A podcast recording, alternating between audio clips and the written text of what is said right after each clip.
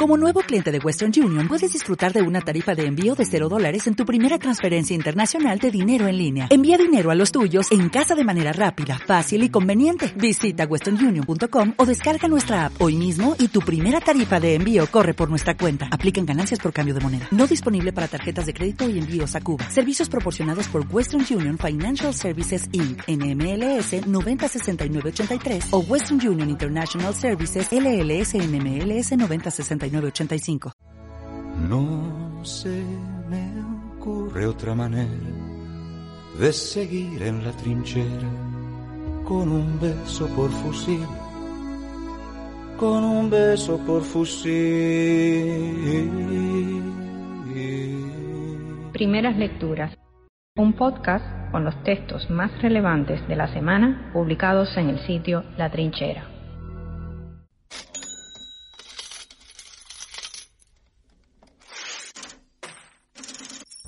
Robando tiempo al tiempo, por Miguel Alejandro Hayes.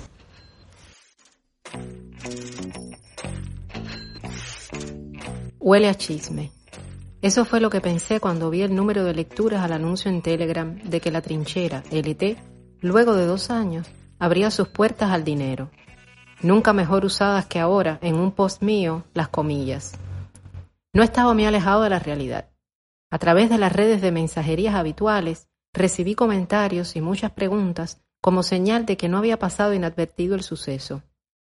Por suerte eran bien intencionadas. Tampoco faltaron las felicitaciones. Pero la realidad cubana está invadida por el mito, siempre el mito. Por si fuera poco, el subdesarrollo se especializa en poner mitos donde no deben ir.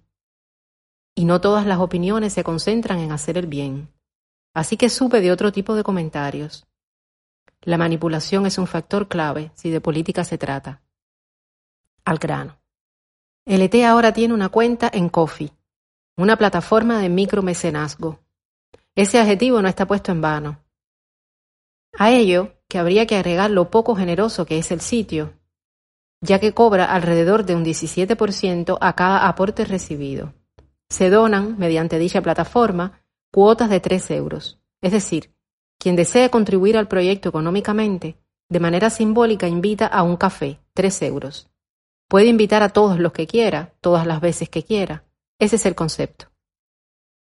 No, no es la NET, ni la USAID, ni la CIA, ni la conspiración intergaláctica. Se trata tan solo de dar una posibilidad al que desee ayudar al sostenimiento de LT como proyecto. No es un secreto el alto precio del Internet en Cuba en relación con los ingresos. Luego, sostener un blog que va acompañado de un sistema de redes sociales no solo lleva tiempo, no remunerado, sino recursos. Como editor de LT no aspiro a profesionalizar el trabajo. Honestamente no me parece justo vivir de algo que toma solo varias horas al día, aun cuando ese esfuerzo no remunerado que demanda LT no es poco. Considero legítimo vivir de un blog, pero no es mi caso. En cambio, sí es bienvenida la pequeña ayuda que puede servir como mínimo a pagar ese Internet. Sé que algunos estarían con mucho gusto dispuestos a colaborar un día con tres euros para ayudar a que no desaparezca este espacio. Podría ocupar las 750 palabras de un post ideal dando ejemplos del mundo y dando justificaciones. Pero la sociedad de la presunción de culpabilidad agota la ya agotada subjetividad. Aquellos cuya mente va más allá del fetiche institucional comprenden con estas líneas los que no, así se les muestre un informe, pensarán y dirán las mismas acusaciones de siempre. No olvido que algunos hasta tienen esto último como contenido de trabajo, y están incluso los que se lo atribuyen espontáneamente, pero ya ese es otro texto. Solo me queda por decir que LT sigue haciendo, robando tiempo al tiempo. Compraré una bicicleta y le pondremos motorcito Robaremos tiempo al tiempo y tan solo por un litro. Por ahora de canciones que tan solo hablen de amor. La censura no conviene para el derecho de autor. Nota.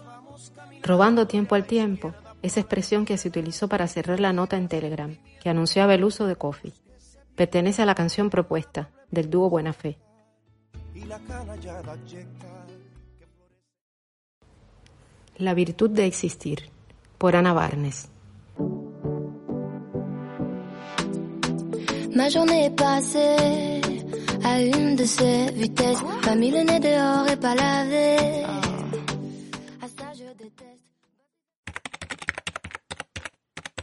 El otro día, en medio de una conversación con un amigo, solté una frase sobre Twitter que llamó su atención. Dije que esta red, ideada para ser utilizada como transmisor de informaciones cortas a muchas personas al mismo tiempo, y no para dialogar particularmente, en el contexto de la aldea cubana derivaba a veces en largas conversaciones entre dos personas, en un alarde de exhibicionismo psicosocial no exento de pasiones, pero casi siempre alrededor de temas de la actualidad política nacional. No es por gusto que Twitter es la red favorita de los hombres políticos. Puede haber sido Barack Obama, durante su campaña de 2008, uno de los mejores ejemplos de lo que las redes sociales pueden multiplicar la visibilidad de un candidato. Se cuenta que ya para 2012 su discurso en la Convención Nacional Demócrata generó 52.756 tweets por minuto, de lo cual daba testimonio Nicola Grom de la agencia de prensa Reuters. Chairwoman, delegates.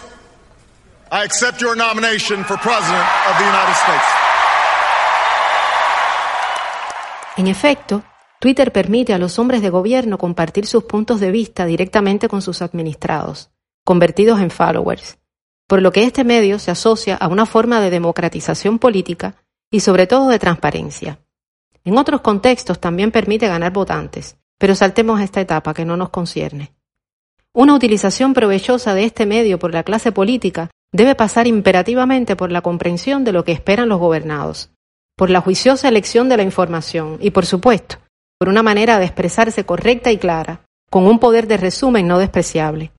Aunque he sabido que todo eso no es precisamente fácil para algunos. La aldea local no ha faltado a esta cita con sus personas políticas. Abundan las entidades e instancias estatales cubanas conectadas en esta red con sus seguidores ávidos de opinar, de interactuar y evidentemente de cuestionar y exigir. Quienes siguen al pajarito azul perciben una presencia joven y muy joven de cubanos interesados en debatir de política nacional y de temas sociales, no solo con sus mandamases, sino entre ellos mismos, poniendo a prueba tercamente los dogmas aprendidos, generando contradicciones, contrastando información, canalizando el infoactivismo y buscando voluntariamente no excluir al cubano que ya no vive en Cuba y que igual tiene elementos que aportar a la conversación. Esto es una particularidad interesante, sobre todo cuando se tiene en cuenta que en el mundo se observa una tendencia de los 18 a 29 años a preferir Instagram, menos dada a los debates e informaciones relacionadas con la política y mucho más a los elementos visuales y a las stories. Resultaría muy útil conocer las estadísticas de las edades de los usuarios de Twitter cubanos, pero no se ha podido dar con ellas. Si alguien pudiera aportarlas, se agradecería la colaboración. En espera de los datos estadísticos que aclaren la duda, queda entonces solo la impresión de una participación joven mayoritaria en la tuitosfera cubana, ciertamente comprometida con las decisiones que conciernen su futuro. Con diálogos interminables o no, con mejor o peor ortografía, desafiando tarifas y tecnologías poco amigables, pero ahí está esa voz nueva, que prefiere hoy debatir en Twitter a colgar selfies en Snapchat. Por el momento, hay que seguir atentos a esta cera del Louvre virtual, con sus altas y sus bajas, su fauna propia y la impuesta, sus broncas y sus disensos. Es todo un placer simplemente presenciar la virtud de existir. They can't stop stopping us. They can't stop stopping us.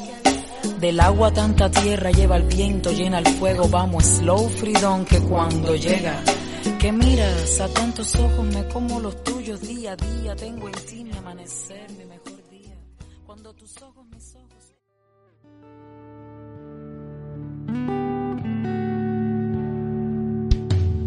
¿Cuántas veces temo equivocar lo que mi corazón me dice?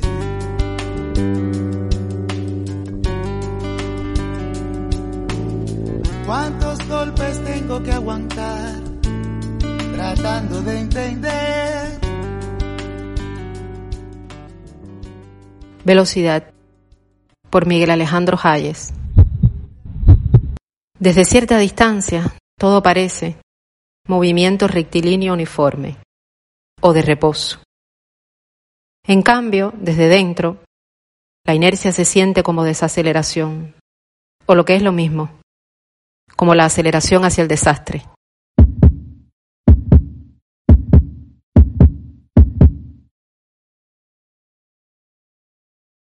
Vamos a arrancarlo con altura.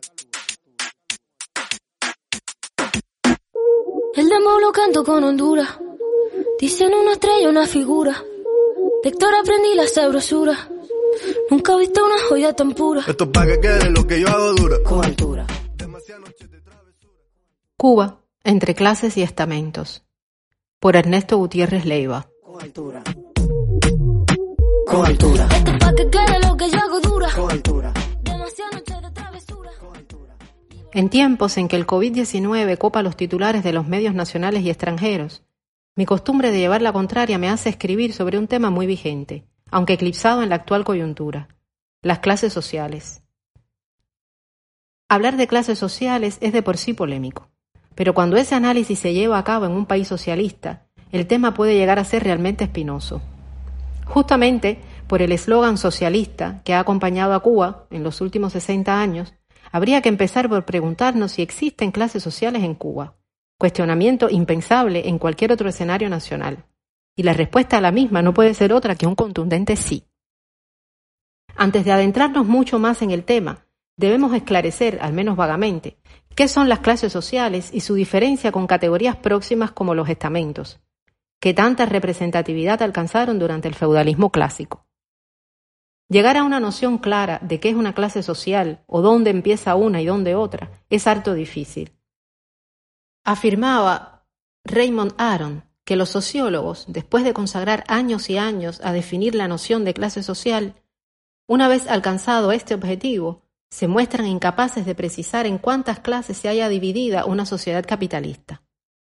A mi modesto entender, puede llamarse clase social a aquel grupo social cuyos ingresos económicos se enmarquen en una escala dada, con un rol relativamente determinado dentro del pacto social. Por su parte, el estamento, cuyo referente más próximo lo encontramos en la Europa medieval, en aquellas sociedades en que se manifiesta sociedades estamentales, lo hace de modo más nítido. Si bien es cierto que la movilidad social interestamentaria es aún más baja que en las sociedades clasistas contemporáneas, aquellas no son absolutamente impermeables y cerradas. Ahora bien, ¿cómo se aterriza todo esto en Cuba? Ante todo, un poco de historia. La Cuba de 1958 era una sociedad incuestionablemente clasista, rasgo agravado por la condición periférica de nuestro país respecto al capitalismo desarrollado o al primer mundo. El arribo al poder de la Revolución cubana, el emprendimiento de un proyecto social decidido a mitigar, si no a eliminar, las abismales diferencias interclasistas de la sociedad de otrora, sumado a las ingentes subvenciones made in URSS hicieron sostenible el discurso de que en Cuba se habían eliminado las clases sociales como consecuencia natural del afianzamiento de un régimen socialista. La década de los 90 puso a los cubanos frente al espejo y nos mostró una amarga realidad. La isla nunca había alcanzado índices de productividad económica como para permitirse la prosperidad de antaño. Todo o casi todo se debía a la generosidad soviética, la cual por razones obvias ya no era un factor a tener en cuenta. Abordando el fenómeno clasista desde una óptica familiar o doméstica, se ha afirmado que la familia cubana hoy se caracteriza por la heterogeneidad no solo de estructuras, sino en cuanto a sus condiciones socioeconómicas. Uno de los rasgos más relevantes de la etapa posterior a los 90, Espina M. 2005, es la recomposición de la estructura de propiedad sobre los medios de producción. Se plantea que en 1998 el 94% de los trabajadores eran estatales y en el 2001 el 76% de los trabajadores son no estatales. Se produce una diferenciación marcada de los ingresos entre una familia y otra y entre un territorio y otro. Íñiguez, Luisa, 2005. De ahí que si bien los ingresos no eran un marcador importante de diferencia entre las familias, hoy día podemos hablar de una heterogeneidad mayor de las mismas, no solo en estructuras, sino en condiciones socioeconómicas y, por tanto, en estrategias de vida, valores y en la manera en que estas diferencias se inscriben en la subjetividad. La heterogeneidad de los ingresos impacta no solo las diferencias sociales entre familias, sino al interior de las familias. Dentro de una misma familia, diferentes miembros pueden tener ingresos procedentes de fuentes diversas, lo cual marca una desigualdad difícil de manejar entre los mismos dadas sus posibilidades diferentes de acceso y consumo. Este marcador de diferencia establece nuevas pautas de relación, así como un reordenamiento de los valores sociales que pueden amenazar sensiblemente las aspiraciones de igualdad hasta el momento alcanzadas por la sociedad cubana. Como panorama nuevo, emerge una situación de pobreza que constituye el 20% de la población urbana. Pobreza en riesgo, con algún amparo social pero débilmente vinculada a esas coberturas de amparo. El fenómeno clasista, lejos de atenuarse, se vuelve más evidente en la Cuba contemporánea, sazonado, eso sí, por las peculiaridades propias de la isla. Recuerdo haberme encontrado un día leyendo cierta bibliografía sobre la Francia prerevolucionaria y sorprenderme de poder hacer ciertas incómodas comparaciones. La Francia borbónica se encontraba socialmente dividida en estamentos, los cuales eran representados en los llamados estados, los que a su vez tenían funciones bien demarcadas dentro del sistema. Así a la Iglesia, el primer Estado, le correspondía la defensa de la corona mediante la palabra, o sea, le correspondía legitimarla desde el punto de vista ideológico. Al segundo Estado, la nobleza, le correspondía la defensa de la corona mediante las armas. De ahí que servir en el ejército fuese una vía para acceder a algún título nobiliario de baja jerarquía. Y finalmente el tercer Estado contenía un amplio abanico clasista que iba desde la alta burguesía hasta el paupérrimo campesinado, podría afirmarse que todo lo que no pertenecía al primero o segundo estado correspondía al tercero por decantación. No pretendo afirmar que el país abanderado del socialismo en el continente es en realidad una sociedad feudo-estamentaria, pero no deja de preocuparme el encontrar similitudes entre el papel del Partido Comunista, que vendría a ser nuestro primer Estado, y el sector militar, FAR y Minin, que sería nuestro segundo Estado, dejando a todo el resto del diverso y complejo tejido social cubano relegado a un tercer Estado o Estado saco. Siempre he encontrado ciertas similitudes que irritan tanto a un bando como a otro entre la fe religiosa que da sentido a la estructura clerical y la férrea militancia partidista que reclama lealtad ciega, fe, a su militancia y confianza absoluta en la infalibilidad papal de la cúpula partidista. En ambos casos, el componente ideológico secular es la base de todo. Y si durante el feudalismo hubieran proliferado los modernos movimientos constitucionales, estoy más que seguro de que las cartas magnas de ese entonces hubieran reservado sus respectivos artículos 5 al rol de la Iglesia.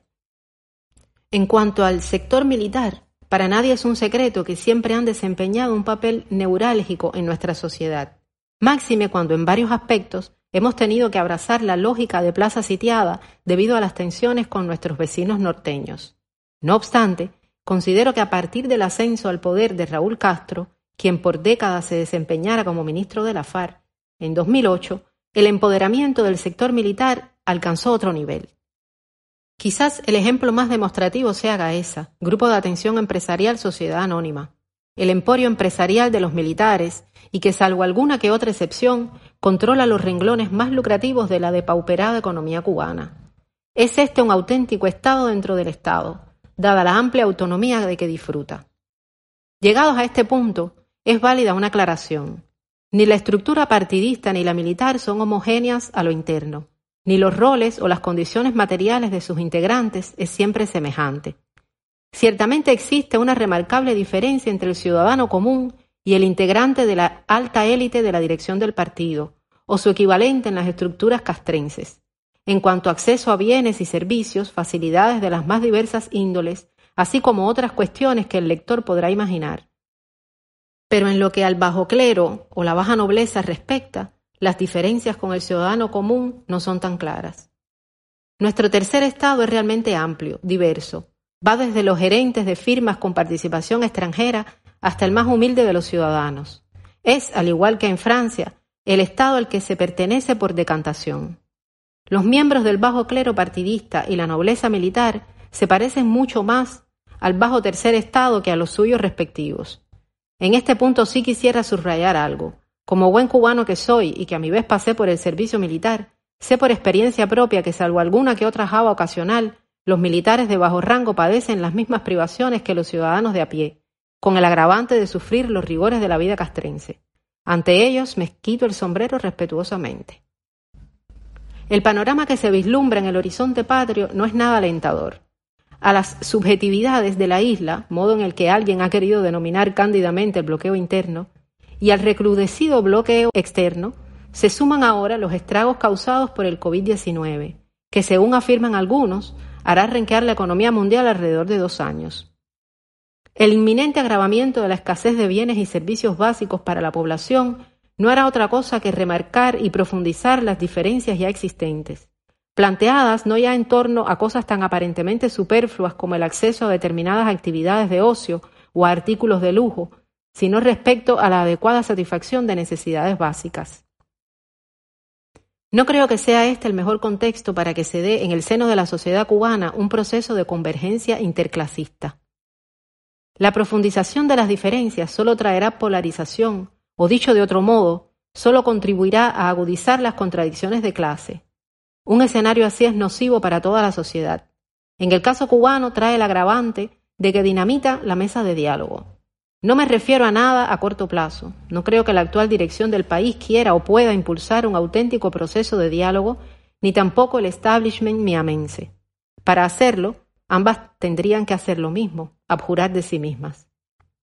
Sigo creyendo, cual devoto feligrés, en una tercera vía que se nutra de lo mejor de la cubanidad y sepa hacer lo mejor con todos y para el bien de todos. No obstante, enfatizo, no soy optimista al respecto en el corto y mediano plazo. La polarización socioclasista como efecto de la debacle económica no lo permitirá. Esperemos que la tempestad en el horizonte se disipe, dando paso a rayos de esperanza, bajo cuya luz los cubanos sepamos ver el bosque entre los árboles. Ya yo te olvidé, ya te di pistón, tu guagua se fue. Así que no cantes el himno soviético en mi cabaret. Devuelve la llave que traga, tú sabes, ya no hay primavera. Y nada desde mi pela minera. Ya nadie habla de Milán Kundera. Y ese no era cualquiera. Ya nadie habla de Milán Kundera. Checoslovaquia te espera. Ya nadie habla de Milán Kundera.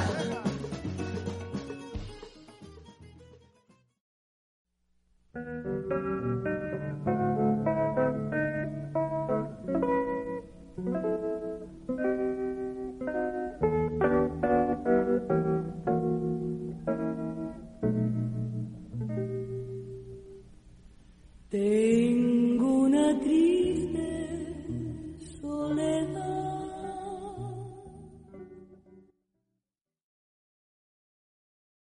Una rosa de luz por Ernesto Gutiérrez Leiva. En mi sombrío corazón. Apenas me levanté, sentí algo raro, solo que no sabía qué. No faltaba nada, todo estaba en el lugar que le corresponde en el desorden habitual, pero había algo diferente sin dudas. ¿Qué podría ser? Claro, era el aire, o más bien su olor. Automáticamente fui al jardín y no estaba. La rosa principal del jardín no estaba, y por supuesto la falta de su perfume delataba su ausencia. ¿Habrá permutado? Me pregunté no sin cierta malicia. Pero claro que no. Ella jamás abandonaría su jardín. Me preocupé mucho, recorrí todo el jardín, pero nada. Salí a la calle a preguntar por ella, pero fue contraproducente. Cuando les contaba a la gente que la rosa que buscaba no era roja, ni amarilla, ni blanca, sino color luz, si les decía que a pesar de haber florecido hacía años, jamás se había marchitado, o que era tan fuerte que nadie jamás la había podido arrancar, pero tan delicada que carecía de espinas, no daban crédito a mis palabras los unos. Otros se apenaban por mi dolor, e inclusive creo que hasta lo hacían un poco suyo. Esta rosa fue un regalo muy especial, hecha por siete maestras de lo más peculiares. Las dos primeras le dieron un talle y porte únicos. La tercera la pintó de esplendor. La cuarta le dio el don de convertir la brisa en melodía. La quinta le enseñó a moverse deliciosamente con el viento. La sexta no sabría explicarlo. La hizo poesía.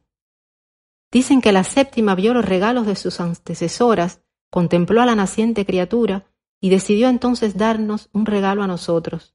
Le dio a la rosa el don de ir más allá de su jardín, de traspasar las barreras del tiempo y el espacio, de entrar en nuestros hogares y anidarse un poquito en nuestros corazones. Sí, ese fue el regalo, la hizo nuestra rosa.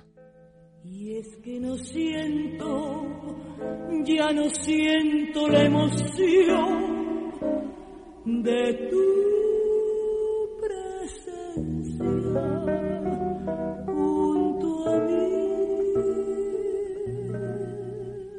El jardín sigue siendo hermoso, pero le falta su estrella, su vedette. Ella es firme y tan linda que nadie jamás se atrevió a comprimirla entre las pesadas páginas de algún volumen, pero tontos nosotros. No lo logramos evitar, esté donde esté. La podremos encontrar en libros, revistas, filmes, en fin, en la historia, cuyas páginas no la aprisionan, la alaban y se regocijan con su perfume. El colectivo de la trinchera se conduele por la desaparición física de esa gran mujer que fue Rosita Fornés. Sean estas breves líneas el modo de sumarnos al dolor de familiares, amigos y de todo su pueblo que supo amarla.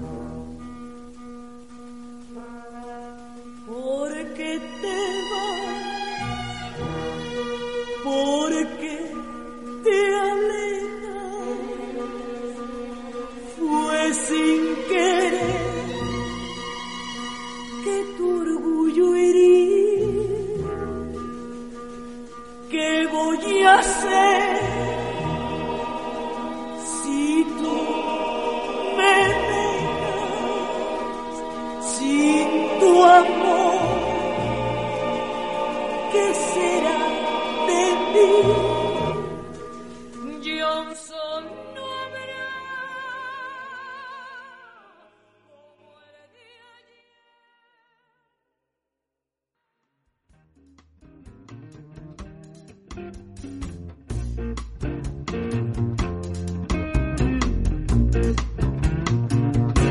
You walk through the garden, you better watch your back. Nunca hubo mejor momento para ver The Wire, por Oscar E. Mendía Vélez.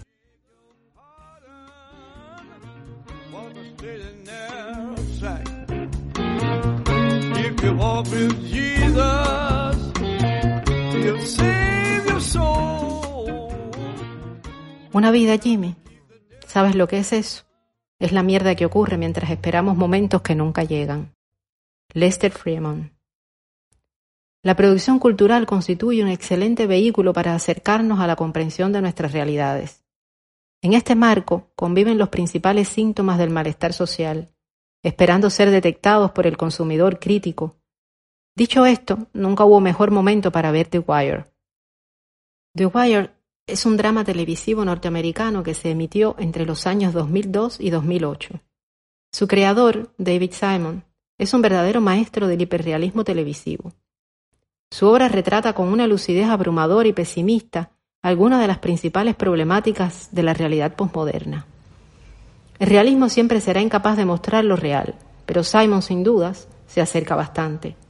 Otras de sus series, como Generation Kill, sobre la invasión a Irak, y Treme sobre una New Orleans post-Katrina, también son evidencia de esto.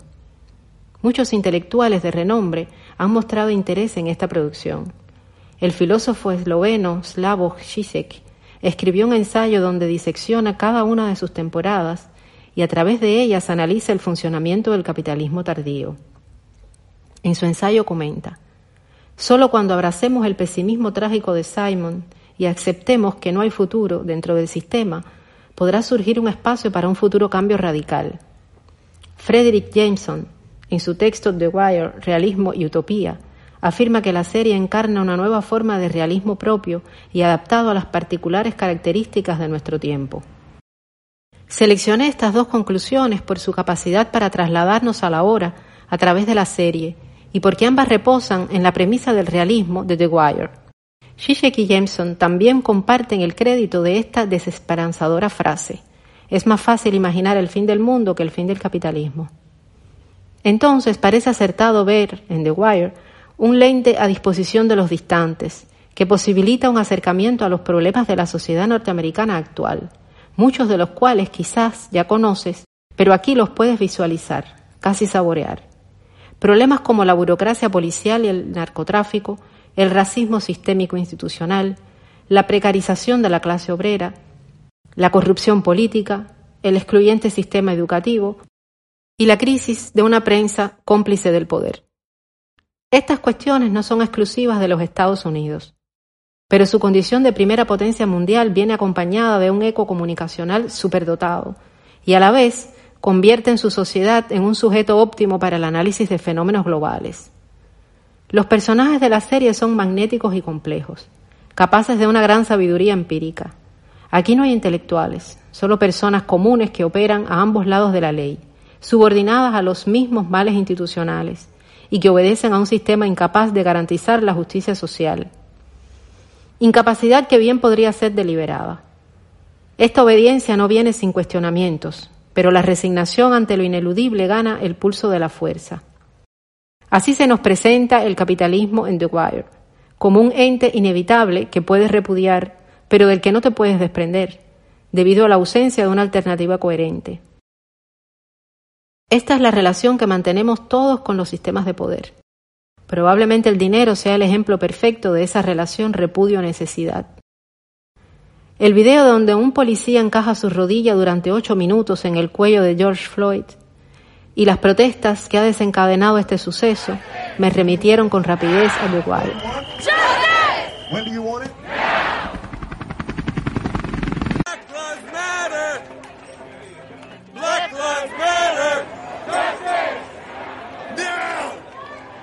Justice! Now! Justice! Take your knee off our neck! Take your knee off our neck! Después de todo, Floyd creció en unos projects de Houston, en un escenario similar al que se muestra en la serie. Estos housing projects son vecindarios donde vive una gran parte de la comunidad afroamericana de los Estados Unidos, construidos a partir del mismo modelo urbanístico y que no son más que una forma moderna de segregación. Por lo que se puede deducir que estudió en las mismas escuelas y vivió experiencias parecidas a estos personajes ficticios. Tuvo las mismas oportunidades, o mejor dicho, la misma carencia de oportunidades. Los Floyds de este mundo, donde quiera que se encuentren, experimentan la desilusión y la violencia del sistema a diario. Este texto no pretende ser una crítica a la serie, tampoco un análisis de las protestas que ocurren ahora mismo. Es una invitación al lector a utilizar The Wire como herramienta para interpretar la realidad.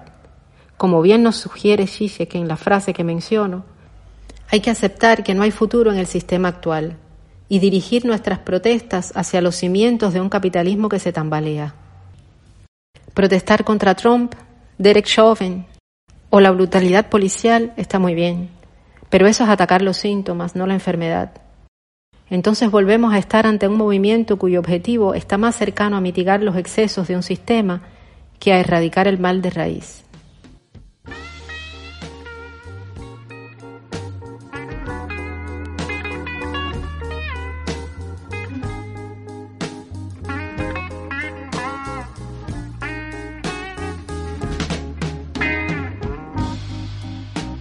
Everybody wants to laugh.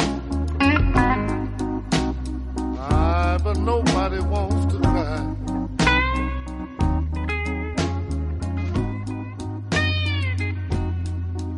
I say everybody wants to laugh.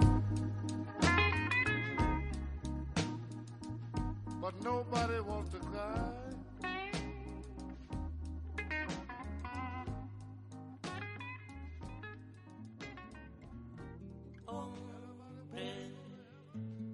Hombre y amigo. Aún queda para estar contigo. Hombre, hombre sin templo, desciende a mi ciudad, tu ejemplo. Dos textos sobre economía. Primer texto. Sindicatos por Juan M. Ferrán Oliva. En más de una ocasión escuché al comandante Ernesto Guevara, Che, afirmar que en el socialismo no eran necesarios los sindicatos. ¿Para qué hace falta esta organización en una sociedad de proletarios? se preguntaba. Recuerdo una reunión bimestral con la participación de todos los administradores de empresas del Ministerio de Industrias, en la que se produjo un suculento debate al respecto. Sus únicos protagonistas fueron el propio Che y alguien de los asistentes que defendía hábilmente la idea contraria. Sería allá por el año 1964. El período 1959-1965 fue rico en muestras de infantilismo político. En 1963 se concretó una estrategia de desarrollo económico basada en el apoyo recibido de la URSS. Tenía como piedra angular a la producción de azúcar. Che marchó definitivamente de Cuba en abril de 1965. Dos años antes había diseñado el sistema de financiamiento presupuestario que rompía los moldes de la época y dio origen a una singular polémica. Su mérito no consistió en su viabilidad, quizás discutible, sino en la percepción de que algo andaba mal en el modelo vigente en la URSS. Lo estábamos clonando. Entre 1965 y 1970 hizo eclosión un aquelarre ideológico. La predisposición hacia las relaciones mercantiles, el idealismo desbordado y la pretensión de quemar etapas engendraron un esperpéntico modelo de dirección. Durante dicho período se llevaron a cabo obras faraónicas como la ofensiva revolucionaria, que nacionalizó de un golpe a 60.000 establecimientos minoristas. El cordón de La Habana, iniciado en abril de 1967, abarcaba unas 30.000 hectáreas y ya en 1971 no se hablaba de él. Pretendió, entre otras buenas intenciones, abastecer de leche fresca a los habaneros. La Brigada Invasora de Maquinarias inició oficialmente sus actividades en noviembre de 1967, con el propósito de desbrozar las infestaciones de marabú. Constituyó mundialmente la más grande unidad de esa índole y no resolvió el problema. El acontecimiento más sonado fue la zafra de los 10 millones, devenida en obsesión y degenerada en histeria, distorsionó la débil economía cubana con sabor de objetivo olímpico. Se incumplió. El valor de cada tonelada de aquel azúcar no se conoce. Mucho menos se sabrá el costo de oportunidad que tuvo la economía del país en su ingente intento por materializar tal ilusión productiva. La movilización general de hombres y recursos, como en una guerra, paralizó y desarticuló la economía. Ha pasado mucha agua bajo el puente. La revolución terminó en 1970. Los cinco años siguientes se dedicaron a desfacer entuertos y diseñar el modelo oficial. El soviético fue el único disponible y se estrenó en 1975. Cesó la revolución y se inició la evolución. Cuba, ratificada como vitrina, recibió una excepcional ayuda de la Unión Soviética. El crecimiento acelerado de los desbalances comerciales externos acentuado a partir de 1984, fue el primer síntoma de la crisis que se avecinaba. El período especial fue bautizado como tal en agosto de 1990. Obligó a la adopción de modificaciones impensables y de mecanismos ajenos a la centralización debidamente descafeinados. Para algunos constituyó un retroceso teórico, para otros una oportunidad de superar el dogmatismo se iban perfilando los dos grandes grupos de ideas que nutren el debate actual. No es nada nuevo. La propia Unión Soviética vivió la pugna interna entre conservadores y renovadores. Algunos se rasgaron las vestiduras ante la expansión de las relaciones de mercado y la inversión extranjera. Se intentaba surcir el maltrecho modelo económico. Los hechos indican que un remiendo no es suficiente. Las disposiciones adoptadas a partir de 1993 comenzaron a cosechar modestos frutos. En el año 2004 se arriaron velas, con el retorno a las mañas centralizadoras. Al estallar la crisis mundial en 2008, Cuba aún no superaba sus deficiencias. Padecía un déficit fiscal elevado y un desorbitado desequilibrio externo. Su capacidad para crear ahorro propio era insuficiente. A ello se sumaba el arreciado bloqueo de Estados Unidos. Cuando se creía que la clase proletaria había tomado el poder, fue justa la apreciación de Che al poner en duda la necesidad del sindicato. La actual situación es totalmente diferente. El gobierno adopta formas mercantiles. Crece la participación de la empresa capitalista nacional y extranjera. Ambas utilizan fuerza de trabajo asalariada. Igual sucede en la empresa estatal calificada como socialista. La correlación de fuerzas es otra. Hay empleadores y empleados cuyos beneficios no siempre coinciden. Surge la necesidad de una entidad que defienda los intereses obreros. La actual es vertical. Continúa jugando el papel de maquinaria movida por las correas de transmisión del partido. El sindicato debe ser un ente negociador. Se requiere una organización preocupada y ocupada por los obreros. La hora del té que ya pasó. ¿Qué palo es ese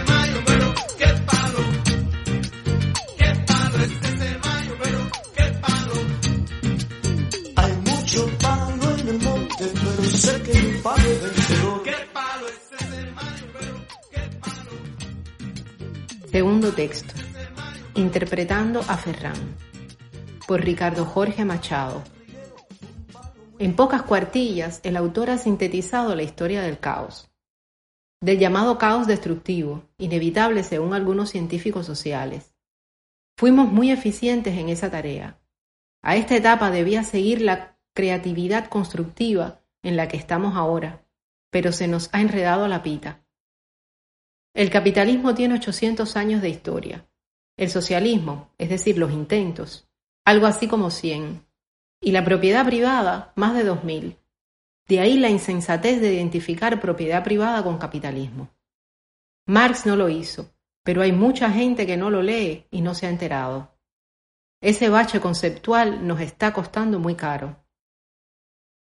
Si sacamos la cuenta, esta nos da que este sistema todavía no ha llegado a la etapa juvenil, es infantil. Por eso hace las tonterías que hace y es lógico y esperable. El capitalismo también hizo las suyas y ahora las está haciendo peores con la ayuda de un cúmbila que se ha echado, al que le dicen COVID. Parto de la idea del presidente de que se trata de un asunto de gestión del conocimiento. El conocimiento es vida y la falta de él es la muerte. Está probado. Cuando el socialismo irrumpe, desata procesos sociales que se disparan a alta velocidad, casi incontrolables, a un ritmo mayor que el de las capacidades del sujeto de dirección que carece del acervo cognitivo para controlarlos a todos. Como no es mucho, se invierte en aspectos esenciales, la defensa y la seguridad. Primero lo primero. Por eso estamos todavía aquí. Lo que nos quedaba del escaso acervo lo invertimos en hacer los mejores bailarines del mundo, boxeadores, músicos, médicos y por supuesto militares. Todos buenísimos. Modelos de formación es la clave, con estándares internacionales. Pero se nos olvidó la economía y el complicado tejido de las relaciones de propiedad, especialmente en lo que a la comida se refiere. De eso no sabemos y vacilamos. No se quiere afrontar riesgos. No nos percatamos de que el mayor riesgo es no querer asumirlos. Recién ahora empezamos a darnos cuenta. No tenemos modelos de formación ni de empresarios ni de funcionarios estatales que se forman a la Bartola. Le dimos prioridad a la superestructura. Es decir, viramos el marxismo al revés. En eso estamos. Sobrevivimos por ser un pueblo pícaro y de mente rápida como ninguno.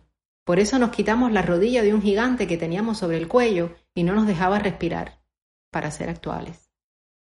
Los vecinos todavía la tienen, porque no se han decidido a quitársela. Ah, se me olvidaba. También por lo que tenemos de la cintura para abajo. El dilema que vivimos se expresa en la metáfora de la lucha entre un viejo vil y medio loco, armado hasta los dientes, que no puede ni quiere, y entre un niño que puede pero que no sabe. Esto va a durar décadas, así que acomódense. Gracias a Ferran por la síntesis. Su libro premiado Cuba 2025 debiera editarse por miles, pero a cierta burocracia no le gusta y lo ha metido en el congelador. Seguro usted no lo tiene informatizado y debiera ponerlo en las redes. Bueno, me callo. No quiero aburrir a los lectores con tanta teoría.